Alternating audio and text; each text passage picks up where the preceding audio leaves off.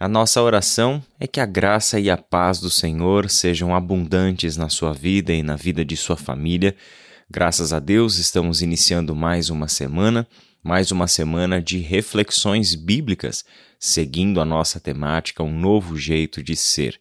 Esta semana, pós Páscoa, vamos dar sequência àquele que foi o assunto da nossa celebração especial de Páscoa na Ibaviva, o apóstolo Pedro, e a sua perspectiva acerca do Evangelho. Olhar para o Evangelho da perspectiva das pessoas que foram alcançadas por ele nos dão aquilo que é o essencial da fé cristã.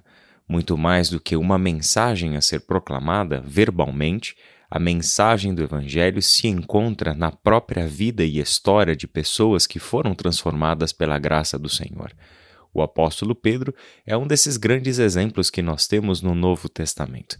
Hoje vamos olhar para o Evangelho segundo João. Lá no capítulo 1, versículos 40 a 42, ainda é bem o início do Evangelho, onde as primeiras conversas, os primeiros contatos estão acontecendo. Logo após João Batista fazer a apresentação de Jesus para os seus discípulos como o Cordeiro de Deus que tira o pecado do mundo, aparece uma situação em que dois discípulos de João passam uma tarde com Jesus, conversam com ele, têm algumas experiências pessoais ali de conversa, de diálogo com Jesus, e após esse primeiro encontro, um desses discípulos, chamado André, apresenta Jesus para o seu irmão. E quem é o irmão do André? Simão. Este homem, cujo nome de batismo é Simão, tem aqui, neste primeiro encontro com Jesus, uma mudança no seu nome. É o próprio Jesus quem dá a Simão um nome diferente. É meio que um apelido, meio um título, mas aqui é interessante como que essa situação se dá na vida de Simão. Diz assim o texto: André irmão de Simão Pedro, era um dos dois que ouviram o que João tinha dito e seguiram Jesus. André foi procurar seu irmão, Simão, e lhe disse: Encontramos o Messias, isto é, o Cristo. Então André levou Simão para conhecer Jesus. Olhando para ele, Jesus disse: Você é Simão, filho de João, mas será chamado Cefas, isto é, Pedro.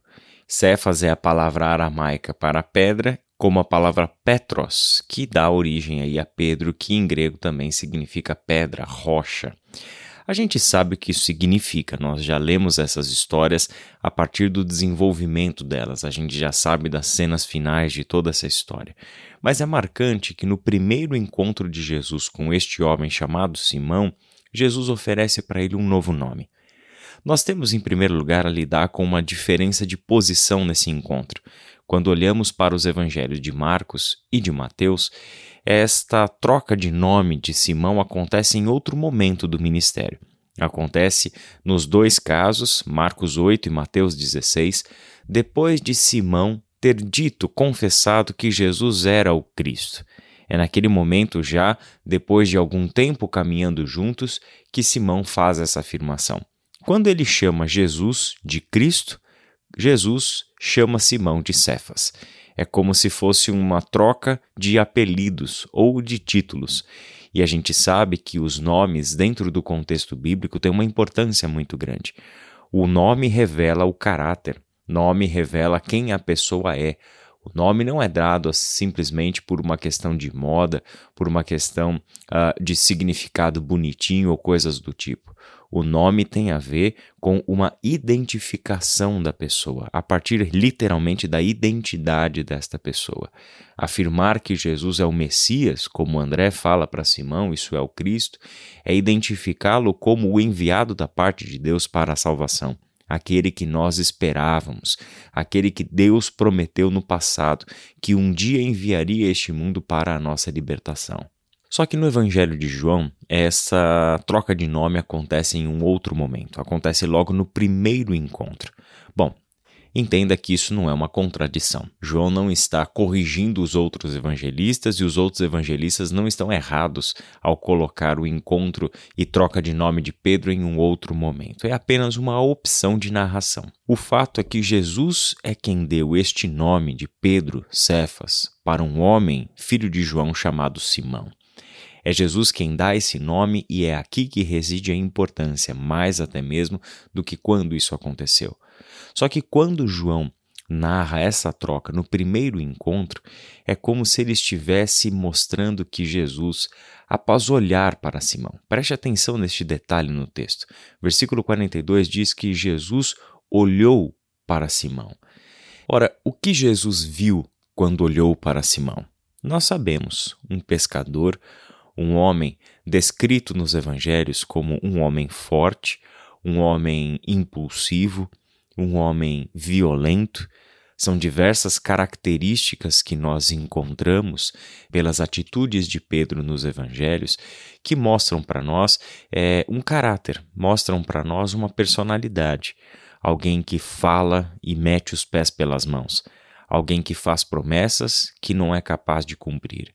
Alguém que não compreende quem exatamente ele é e também não é capaz de sustentar compromissos que está assumindo com Jesus é alguém que assume a liderança, é alguém que toma a frente, é alguém que vai adiante, é um homem que não hesita ao tentar defender Jesus, buscando arrancar a cabeça de um homem, acerta a orelha e decepa a orelha de um homem na ocasião da prisão de Jesus.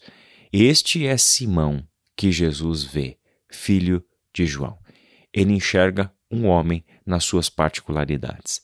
Quando Jesus olha para você, quando Jesus olha para mim, o que ele vê? Ele vê o que nós somos, ele vê o que nós temos ali naquele momento para entregar. Mas aqui é importante o olhar do Messias, o olhar do Cristo. E o olhar do Cristo é um olhar de fé e de transformação. É um olhar capaz de enxergar para além do que nós somos. Se ele enxergar o coração, aí as coisas talvez piorem ainda mais, porque o nosso coração esconde diversos desejos, diversas vontades que nós seguramos conscientemente para que não venham à tona, para que nosso coração não seja revelado. Este conhece todas as coisas. Em diversas passagens dos evangelhos é dito que Jesus sabia o que os discípulos pensavam. Ele sabe o que se passa no nosso mundo interior. Mas o mais importante, nada disso impediu que Jesus chamasse essas pessoas para estar com ele. Da mesma forma, nada impediu Jesus de te chamar e de me chamar para o seu discipulado, para a sua graça, para a nova comunidade que ele estava formando em nome do Pai, do Filho e do Espírito Santo.